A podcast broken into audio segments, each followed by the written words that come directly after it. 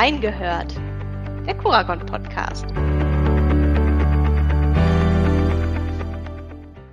Hier sind Daniela und Susanne und gemeinsam mit euch hören wir in diesem Podcast bei Kurakon rein, um mehr zu erfahren über Kollegen, unsere Branche und wie es bei uns so ist. Heute haben wir Alina Güntner getroffen. Sie ist Managerin in unserer Unternehmensberatung und hat den Beratungsschwerpunkt Sozialwirtschaft. Man merkt schnell, wie gern sie das macht. Und woran das liegt, das hat sie uns auch verraten. Und mit dem wunderschönen kleinen Wort Branchenstolz umschrieben. Was sich dahinter verbirgt, erfahren wir jetzt. Ein Hallo in die Runde. Hallo Alina, schön, dass du dir heute Zeit für uns nimmst. Hallo zusammen. Wir wollen ja heute eine ganze Menge über dich und deinen Job bei Curacon erfahren. Ähm, ja, wo wir gerade bei deinem Job sind, da hat sich ja zumindest örtlich ein bisschen was verändert. Du bist erst kürzlich von Münster nach Hamburg gezogen. Wie geht's dir denn in der Hansestadt? Ja, eigentlich müsste ich ja jetzt Moin sagen, stimmt. Ich habe Hallo gesagt, aber ja, mir geht's gut. Ähm, Hamburg ist mit Sicherheit die zweitschönste Stadt Deutschlands, nach Münster natürlich. Und ja, deswegen bereue ich natürlich diesen Umzug auch nicht.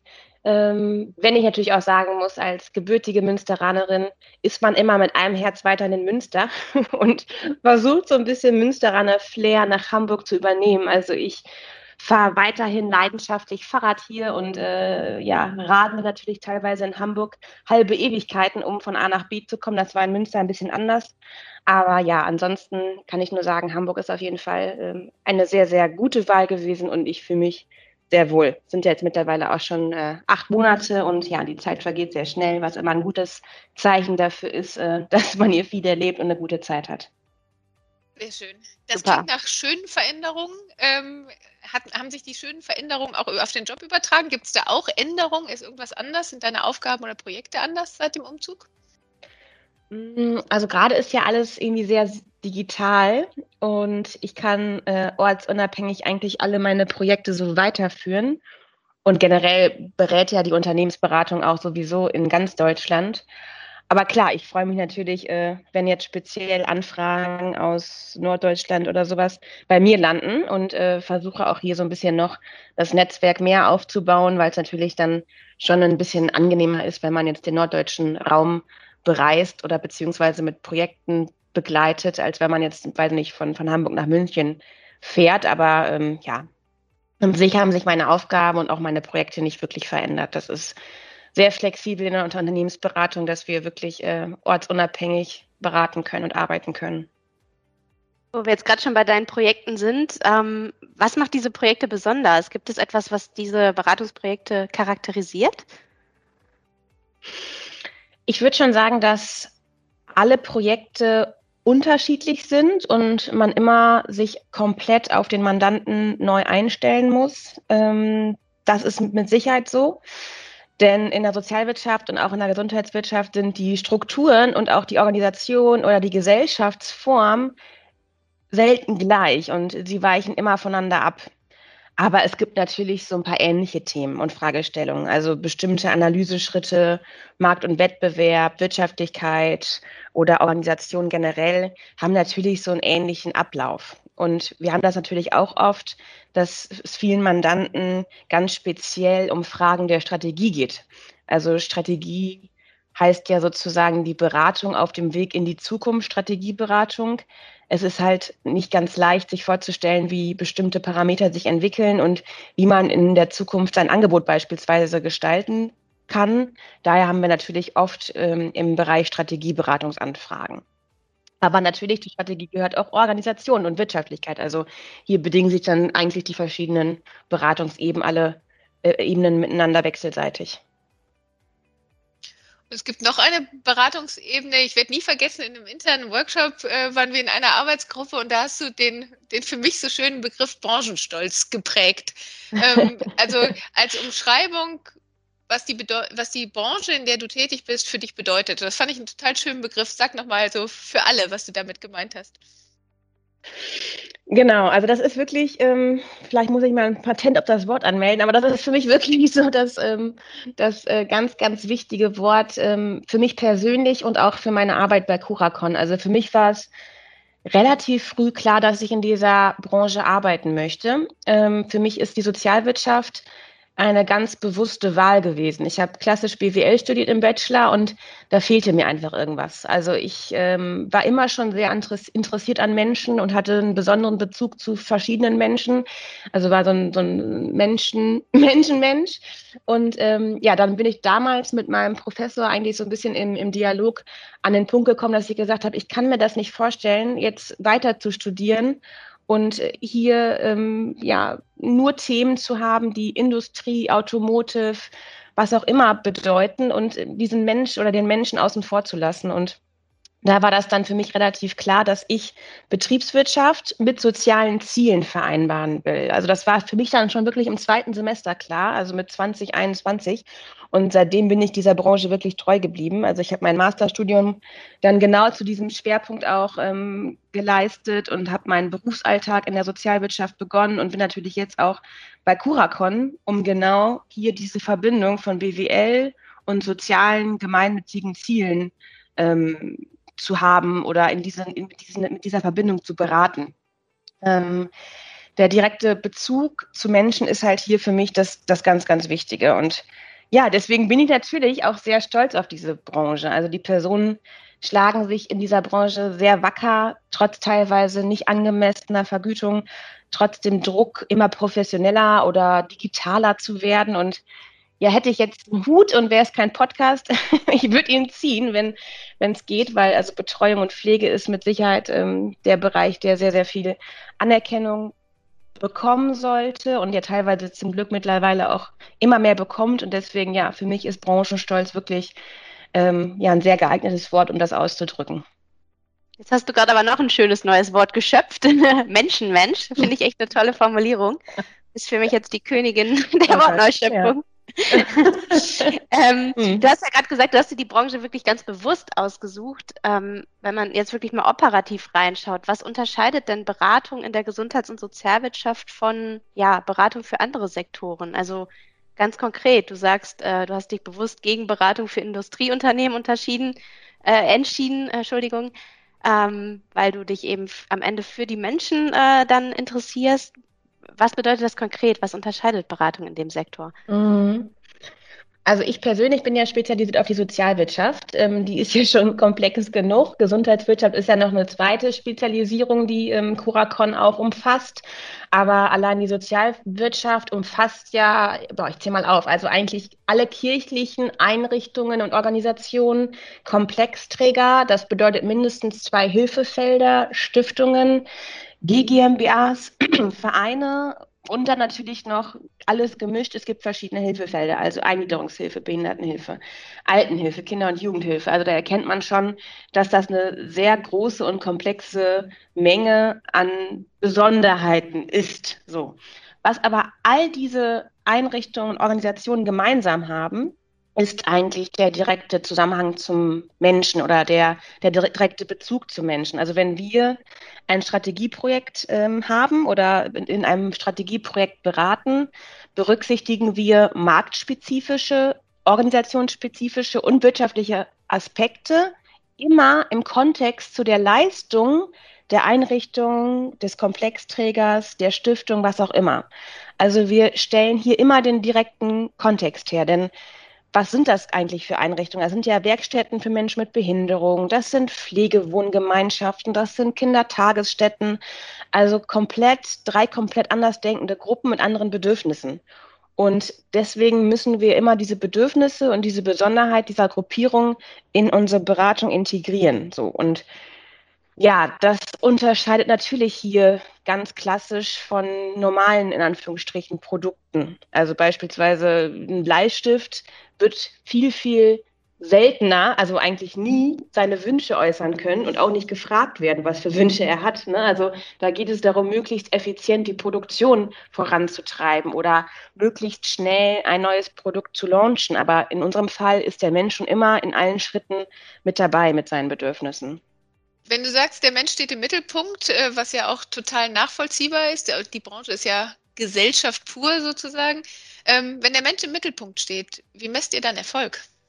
Also wir sind natürlich trotzdem Betriebswirte oder Betriebswirtin und haben natürlich entsprechend auch betriebswirtschaftliche Kennzahlen. Also auch der Mandant äh, muss ja seinen Erfolg wirtschaftlich messen. Das ist wichtig, weil es muss refinanziert sein, sonst stimmt die Basis nicht. Ne? Aber dennoch ist natürlich Erfolg in der sozial- oder gesundheitswirtschaftlichen Unternehmensberatung vielleicht auch noch an, an ein paar Parameter mehr gebunden. Also neulich hat uns zum Beispiel ein ehemaliger Mandant kontaktiert und den haben wir relativ lange beraten und auch umstrukturiert. Und dieser Mandant hat uns irgendwie dann geschrieben und gesagt, äh, so liebes Team von damals, es war wirklich gut, dass wir da, dass ihr da wart und wir genießen immer noch den Nutzen, den ihr damals geschaffen habt und die Ideen, die ihr hattet und verschriftlicht habt, die, die scheinen uns weiterhin praxisfähig und das war super. Und das ist natürlich nochmal eine, eine, eine andere Sache an Erfolgsmessbarkeit, ne? weil, weil die Ideen, die wir da hatten, helfen nicht nur dieser, dieser, diesem, großen, dieser, diesem großen Haus, sondern natürlich auch an, an zweiter Stelle schaffen sie vielleicht ein neues Leistungsangebot oder ein besseres Leistungsangebot für, in dem Fall war es jetzt Altenhilfe, also für Menschen im Alter. Und das ist natürlich schon eine andere Dimension, wie man Erfolg messen kann. Ne? Also wenn mir ein Mandant sagt, danke, dass Sie da sind oder es ist uns super wichtig, dass Sie da sind, jetzt können wir endlich unser Angebot verbessern. Also das, das ist dann für mich so ein besonderer sozial nachhaltiger Effekt oder eine sozial nachhaltige Erfolgskomponente neben der wirtschaftlichen Erfolgskomponente, die natürlich trotzdem dabei ist und wichtig ist. Kann ich gut nachvollziehen. Das gibt dann ja auch viel Zufriedenheit, wenn man dann so ein Feedback bekommt. Hört sich toll genau. an. Jetzt haben wir viel über die Komponente Mensch gesprochen. Ähm, ich würde das jetzt auch gerne nochmal beziehen auf eure, euer Team vor Ort oder auf die Projekte, wie ihr die aufsetzt. Wie viel Mensch steckt denn bei euch in den Projekten? Also wie viel ist Teamwork und wie viel ist One-Man-Show, wenn ihr unterwegs seid für unsere Mandanten? Ähm, gibt es beides. Also es gibt wirklich ähm, Projekte oder auch ähm, Beratungsalltage, da ist man mindestens zu zweit oder auch im Team. Aber es gibt natürlich auch äh, Termine, da berät man alleine ähm, oder turnt alleine vorne rum, präsentiert Ergebnisse oder ist alleine vorm Rechner und muss eine, eine One-Man-Show leisten. Ähm, das kommt immer so ein bisschen drauf an. Aber was man auf jeden Fall schon sagen kann, ist, dass man eigentlich die, die schönsten Erlebnisse oder die die interessantesten Beratungsalltage ähm, oder die, die, die, ja, die schönsten Situationen eigentlich im Team erlebt hat. Also wir waren mal eine lange Zeit im Team in Berlin und haben dann dort auch irgendwie wirklich äh, abends nochmal an der Spree gesessen oder waren im Tanzcafé. Wir haben zwar nicht getanzt, aber es war trotzdem schön. Es war Sommer und ähm, einer aus der Gruppe hatte sich dann auch einer Beachvolleyballgruppe aus Berlin angeschlossen. Also das ist einfach, das ist einfach eine gute, eine gute Sache, wenn man tagsüber zusammen berät. Und es ist ja, also machen wir uns nichts vor, es ist teilweise auch echt anstrengend und natürlich auch gibt es pikante Themen, gibt es kritische Themen und dann kann man sich natürlich abends gut darüber nochmal austauschen. Aber ist natürlich schöner, wenn man sich in der Truppe oder im Team dann ja das gut zusammenfindet und irgendwie eine gute Zeit hat, noch ein Glas Bier trinkt und einfach den Abend gut abschließen lässt. Ne? Also ich würde schon sagen, eine, eine, eine, coole Truppe oder ein gutes Team ist auf jeden Fall entscheidend und äh, wichtig für mich auch. Das ist bei uns mit Sicherheit so, unser Team ist jetzt nicht ausschließlich jung. Also wir haben eine bunte Mische. Auf dem, auf dem Papier sind es jüngere und ältere Kolleginnen und Kollegen. Aber was mit Sicherheit ist, dass alle sehr agil, flexibel und beweglich im Kopf sind. Also anders geht es wahrscheinlich auch nicht, weil man natürlich verschiedene Projekte parallel hat und da auch irgendwie täglich wechseln muss. Aber das ist mit Sicherheit etwas, was ein schöner, guter Nenner ist für eine gute Teamarbeit und eine gute, ein gutes Teamgefühl wenn du die, die Truppe so beschreibst, dann, dann hat man irgendwie Lust mitzumachen. die, ähm, unsere, also die Frage wäre noch, zieht diese Branche, von der wir eben gekommen sind, von deinem Wort Branchenstolz, auch andere Typen an? Also glaubst du, dein Team ist auch deswegen ein anderes, weil, weil einfach alle sich für diese Branche entschieden haben? Oder gibt es da auch ganz viel Zufallszusammenkünfte sozusagen? Oder ist das so, ein, so eine allgemeine Überzeugung für die Branche? Mm. Mm, also ich habe jetzt keinen direkten Vergleich zu anderen Beratungen, aber ich glaube, bei Curacon sind schon sehr viele Überzeugungstäterinnen und Überzeugungstäter. Also Personen, die sich genauso wie ich jetzt mich entschieden habe, die sich ganz bewusst entschieden haben, dieser Branche anzugehören und dann vielleicht ihr Studium, ihr Praktika, ihr Bundesfreiwilligendienst, ihr FSJ, ihre Ausbildung, was auch immer, in dieser Branche geleistet haben ähm, oder auch aus dem Berat, äh, privaten Kontext im Rahmen von einem Ehrenamt oder aus der Familie. Also irgendwie ist meistens schon über irgendeinen Weg die Verbindung zu dieser Branche gegeben. Also ich glaube, es gibt hier neben mir auch noch mal eine gute Menge an weiteren bewusst branchenstolzen Kurakon-Mitarbeiterinnen ähm, und Mitarbeitern. Also ich glaube schon, das ist mit Sicherheit die Besonderheit. Wenn du dir etwas wünschen dürftest, was wäre so ein Projekt, was du gerne noch anpacken würdest für deine Mandanten?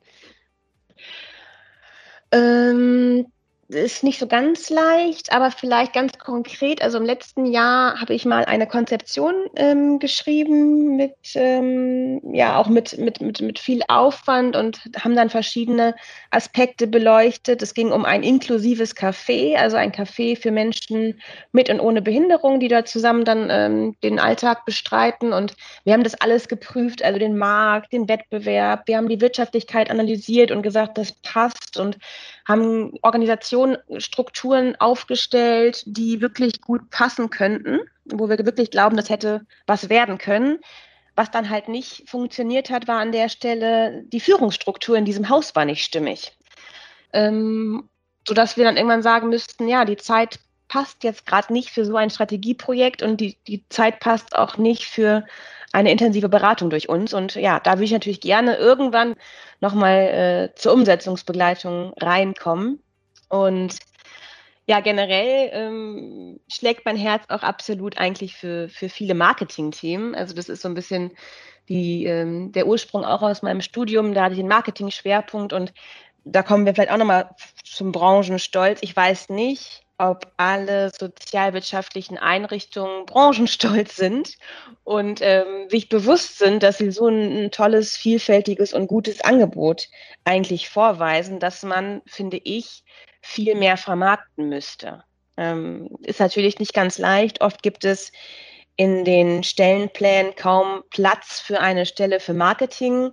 Dennoch glaube ich, dass es teilweise auch durch einen geringen Aufwand möglich wäre, ähm, die Leistung der Organisation mehr zu vermarkten und ja, nach außen zu kehren, was für eine gute Arbeit eigentlich geleistet wird. Und das hätte verschiedene äh, Effekte. Also man würde seine Häuser vielleicht ähm, maximal auslasten, aber vielleicht auch neue interessierte ähm, Personen gewinnen. Also Stichwort Fachkräftemangel. Ne? Also ich glaube, da ist das, das Thema Marketing ist in der sozialwirtschaftlichen Welt und eigentlich auch in der gesundheitswirtschaftlichen Welt noch so ein bisschen stiefmütterlich. Also da hoffe ich, dass in der Zukunft das einfach mehr wird, dass wir da mehr beraten können in dem Feld.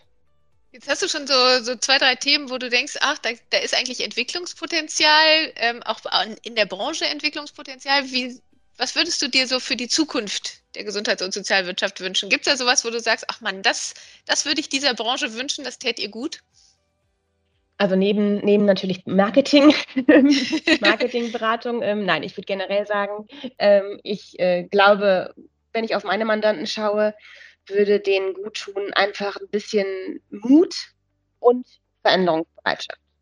Also es gibt sehr, sehr viele Reformen, Gesetzesänderungen, Ansprüche an die Branche.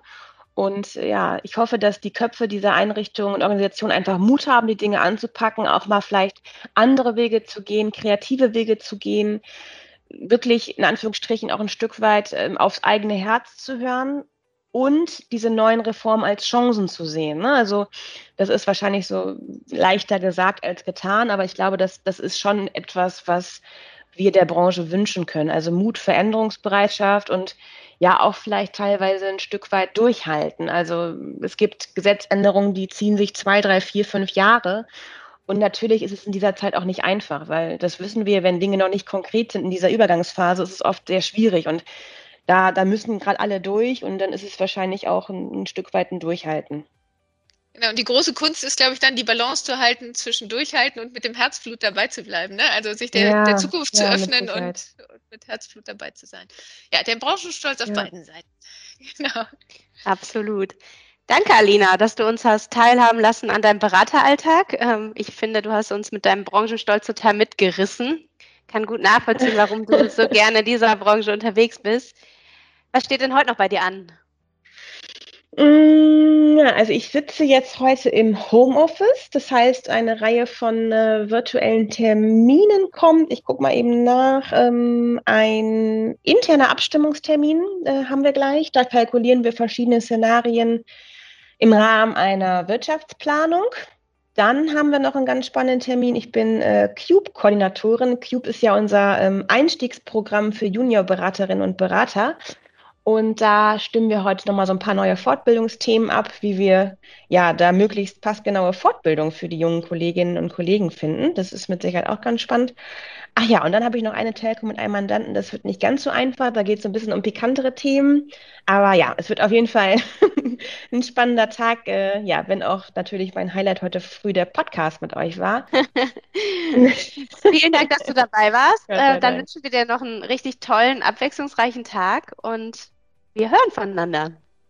Danke, das wünsche ich euch natürlich auch. Tschüss. Das war unser Reingehört für heute. Auf bald.